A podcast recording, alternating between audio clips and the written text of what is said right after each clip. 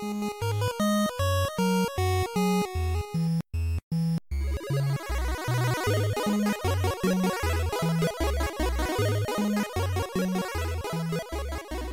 und herzlich willkommen zu einer neuen Folge Vollverbackt.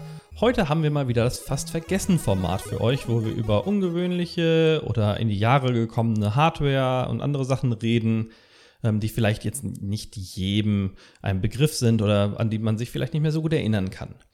Wir schreiben das Jahr 1994, es ist Sommer, es ist warm draußen und die Nintendo-Fanboys haben seit circa zwei Jahren ihren, ihr Super Nintendo bei sich zu Hause stehen. Ähm, die Japaner haben das Super Famicom sogar noch anderthalb Jahre länger als das und ihren Game Boy seit circa vier Jahren zu Hause und haben dann sich vermutlich schon eine größere äh, Bibliothek an Gameboy-Spielen aufgebaut.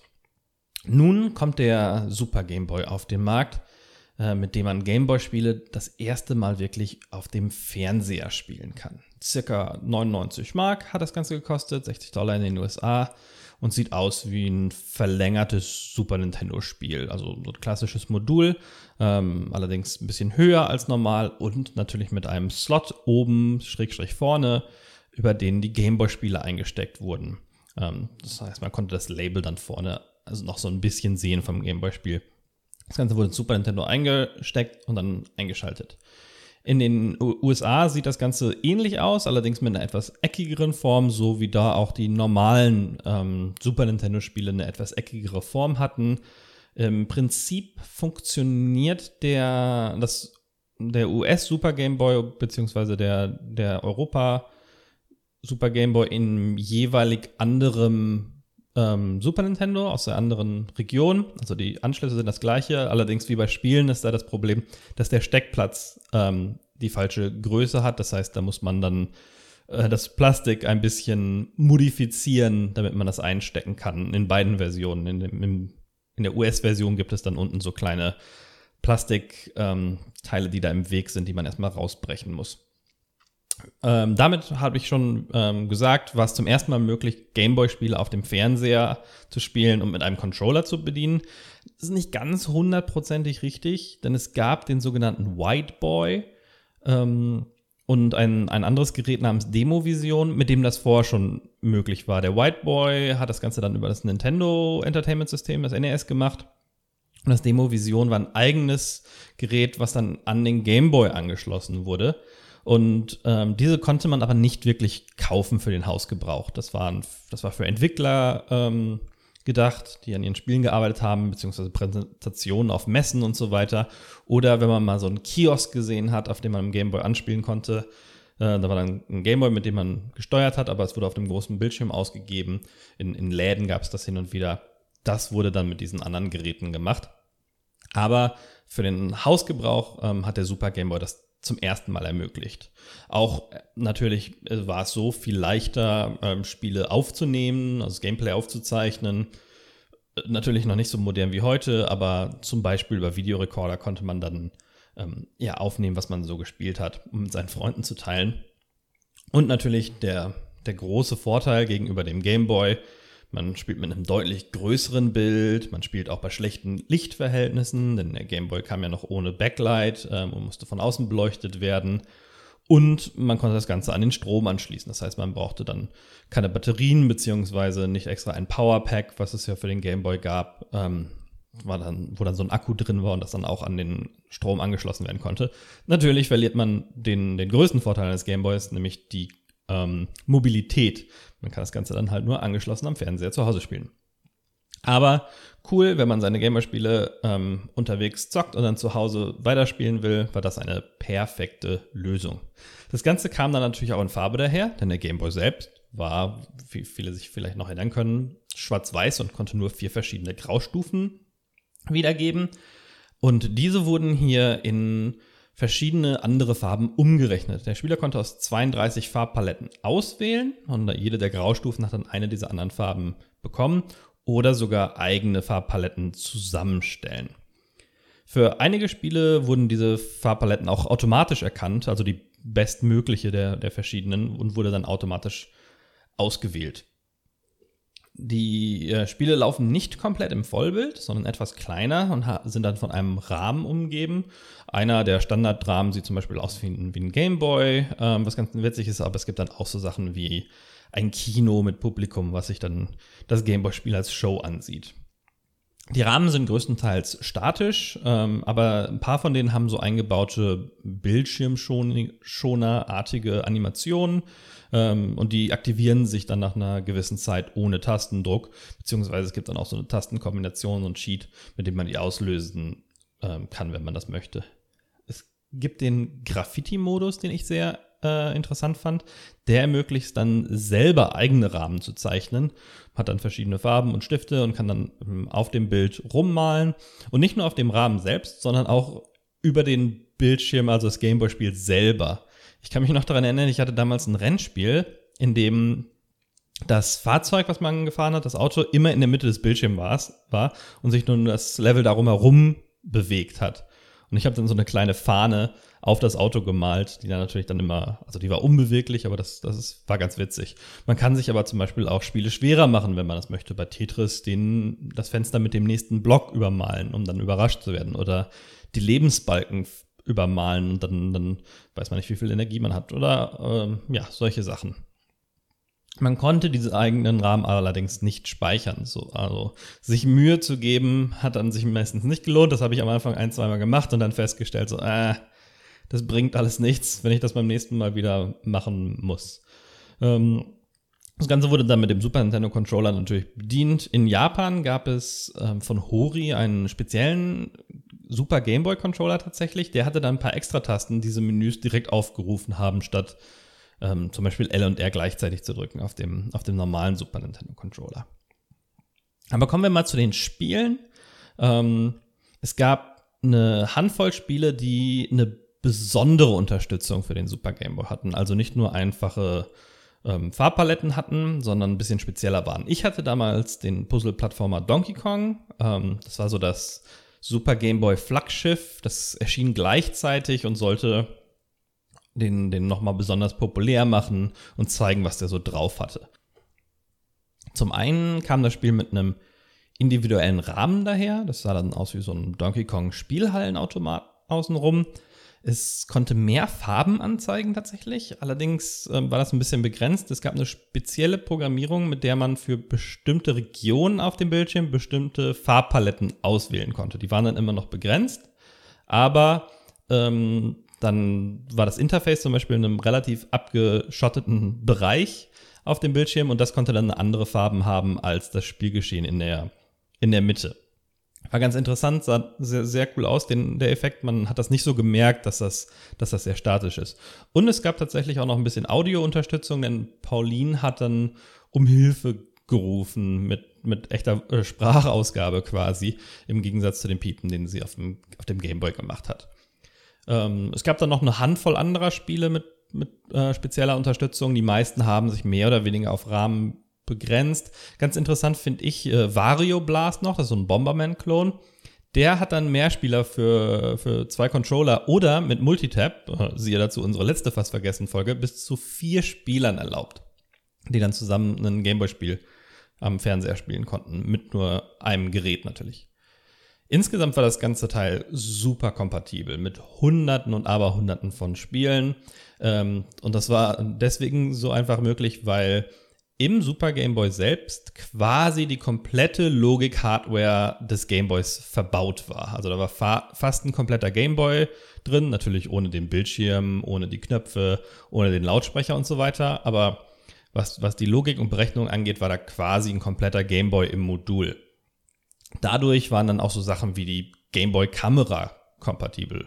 Ähm, die natürlich nicht so nützlich ist, wenn sie, wenn sie fest im Super Game Boy steckt, aber das war, das war möglich. Nicht kompatibel war es allerdings mit Game Boy Color Spielen, ähm, was, wenn man so zurückschaut, ein bisschen komisch klingt erstmal, aber der kam erst vier Jahre später, im Jahr 1998, auf den Markt. Also ähm, so voraussichtlich war äh, das also noch nicht, dass es wusste, dass diese, dass das dann irgendwann kommt. Ähm, der Super Game Boy ist, wie ich schon erwähnt habe, region free, lässt sich also in allen ähm, Geräten einsetzen. Allerdings sind die Spiele auch ähm, region-free, denn Gameboy-Spiele sind einfach insgesamt region-free. Das heißt, wenn man sich ähm, Importspiele aus den USA oder Japan holt, laufen die problemlos über dem Super Gameboy dann auch auf dem Fernseher. Sie laufen nicht 100%ig wie auf dem Gameboy, also natürlich von Farben und so weiter abgesehen. Ähm, die Taktfrequenz ist ein bisschen anders, da die durch Super Nintendo läuft und nicht über die Hardware im Super Gameboy. Und dadurch laufen Spiele ein kleines bisschen schneller. Es hört sich jetzt schlimmer an, als es ist. Das sind bei uns in den PAL-Regionen, Europa und so weiter 1,5 Prozent und in den USA und anderen NTSC-Regionen dann 2,4 Prozent. Also minimal, sehr wenig spürbar, gerade bei uns. Aber bei Speedruns hat das teilweise Auswirkungen. Also wenn man einen, einen Speedrun aufzeichnen will über den Super Game Boy, was natürlich viel leichter ist durch die, durch die Fernsehanschlüsse und so weiter am Super Nintendo, muss man dann nachher ähm, diesen Zeitunterschied berücksichtigen. Das wird dann auch gemacht, das wird dann abgezogen. Das andere große Problem, das der Super Game Boy hatte, er hatte keinen Slot für ein Link-Kabel. Denn damals konnte man natürlich mit verschiedenen Game Boys zusammenspielen. Ich weiß noch, mit meinem Bruder haben wir Tetris zusammengespielt und zwei Game Boys per Kabel verbunden. Und das ging über den Super Game Boy nicht.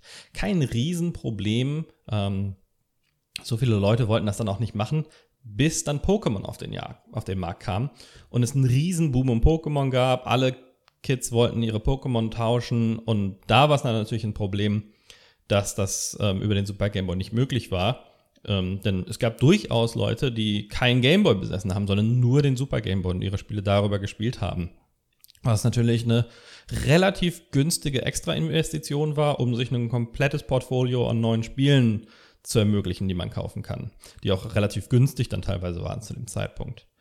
Also ähm, gab es dann allerdings auch nur in Japan einen Nachfolger mit dem Namen Super Game Boy 2, sehr kreativ, und der ähm, hatte kaum Unterschiede, hauptsächlich dann einen Linkkabelanschluss, der ähm, mit dem man das dann mit anderen Gameboys verbinden konnte. Es gab auch ein paar kleine Sachen wie neue Rahmen und es hat dieses ähm, Problem der Spielgeschwindigkeit auch behoben. Allerdings nichts, nichts Großartiges. Und das war dann auch schon im gleichen Jahr, in dem der Game Boy Color rauskam, ohne aber Game Boy Color Unterstützung zu haben. Und deswegen hat sich die Popularität des Ganzen ein bisschen in Grenzen gehalten.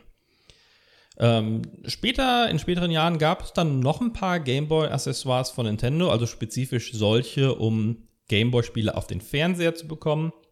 Auf dem N64 war die Auswahl ein bisschen dünn. Ähm, da gab es auch wieder einen White Boy tatsächlich, ähm, der sogar Game Boy Color und in der späteren Variation Game Boy Advance Spiele unterstützt hat. Aber der war auch wieder nur für, für Entwickler und Präsentationszwecke gedacht. Der sah aber witzigerweise sehr aus wie ein, ähm, wie der Super Game Boy. Also von der Form her wie ein verlängertes N64-Spiel mit einem Slot oben, in den die Spiele dann eingesteckt wurden. Für Spiele auf Nintendo 64 gab es eigentlich nichts. Man konnte nur die Pokémon-Spiele, beziehungsweise auch nur die Pokémon-Spiele Rot, Blau und Gelb auf dem Fernseher spielen, äh, wenn man das Spiel Pokémon Stadium hatte. Das hatte per Transfer Pack, das war so ein Teil, was hinten in den Controller eingesteckt wurde, äh, die Möglichkeit, da dann das Gameboy-Spiel reinzustecken. Und so konnte man hauptsächlich seine gesammelten Pokémon auf das Nintendo 64-Spiel übertragen, beziehungsweise die dort freischalten, die, die man in seinem Team hat, mit exakt den gleichen Werten und so weiter. Und da gab es dann einen Menüpunkt, den sogenannten Game Boy Tower, und da konnte man die Spiele dann auch direkt aus dem Fernseher spielen. Nicht ideal, das war dann emuliert, nicht mit echter Hardware. Ähm, das, das war dann okay. Ähm, cooler war es dann später im äh, im GameCube-Zeitalter, denn da wurde dann der sogenannte Game Boy Player veröffentlicht. Und das war so ein viereckiges Modul, was von unten unter, das, unter den GameCube gesteckt wurde. Quasi so als Basis, hatte die gleichen Außenmaße wie den GameCube, nur halt sehr flach. Und der GameCube hat an der Unterseite eine Steckverbindung, äh, über das die beiden dann verbunden wurden. Und der war auch wieder überraschend kompatibel, hatte eine ganze Menge Original-Hardware drin und konnte dadurch äh, Gameboy-Spiele, Gameboy Color-Spiele und Gameboy Advanced-Spiele auf dem Fernseher abspielen, hatte weniger Optionen, ähm, hatte auch wieder so Rahmen, die aber weniger wichtig waren und weniger breit. Ähm, aber ähm, das hat halt ermöglicht, diese Spiele auf dem Fernseher sehr originalgetreu zu spielen. Also auch kompatibel mit so gut wie allen Spielen. Selbst so komischen Spielen, die einen Accelerometer, also so ein Beschleunigungsmesser, Bewegungssteuerung drin hatte, ähm, wo man dann den Gameboy vorher drehen musste, ist natürlich ein bisschen unpraktisch, den ganzen Gamecube in die Hand zu nehmen und hin und her zu kippen. Aber theoretisch ginge auch das. Heutzutage gibt es natürlich nicht mehr so viele ähm, Geräte, um Handheld-Spiele auf dem, auf dem Fernseher spielen zu können. Es gab hin und wieder mal was, auch Sony hatte sowas, aber natürlich im digitalen Zeitalter hat sich das Ganze ersetzen lassen von anderen Systemen. Bei Nintendo war es dann natürlich der, die Virtual Console, über die dann die alte Spiele vertrieben wurden, wobei auch Gameboy gab es da nicht so viel Auswahl und natürlich machen viele Leute sowas mittlerweile über Emulationen, was, was viel einfacher ist. Also ich glaube nicht, dass wir noch viele Sachen in Zukunft sehen werden, ähm, um Handheld-Spiele auf dem Fernseher zu sehen, beziehungsweise dann gibt es eher so Sachen wie die Nintendo Switch, die das sowieso in sich vereinen und das dann viel einfacher ist mit der, mit der direkten Ausgabe. Da muss man dann nicht mehr über die Heimkonsolen gehen. Und das war es auch schon für den Super Game Boy. Uns interessiert natürlich wieder, hattet ihr damals einen Super Game Boy? Hattet ihr eins der besonderen Spiele dafür, die, die Super Game Boy Ready Game Packs? Ähm, was habt ihr für Erinnerungen? Was habt ihr mit dem, mit dem Graffiti-Feature gemacht? Habt ihr damit irgendwie Spiele variiert, besonders schwer gemacht oder sogar vielleicht über die Farbpaletten? Ähm, ein bekannter Trick war es zum Beispiel dabei, Dr. Mario die äh, ähnliche Farben einzustellen, wodurch das Spiel dann quasi ein Glücksspiel wurde. Äh, also, was sind eure Erfahrungen damit? Wir sind daran interessiert. Ansonsten bleibt mir nichts anderes übrig, als mich von euch zu verabschieden. Vielen Dank fürs Zuhören und bis zum nächsten Mal bei Vollverbackt. Ciao!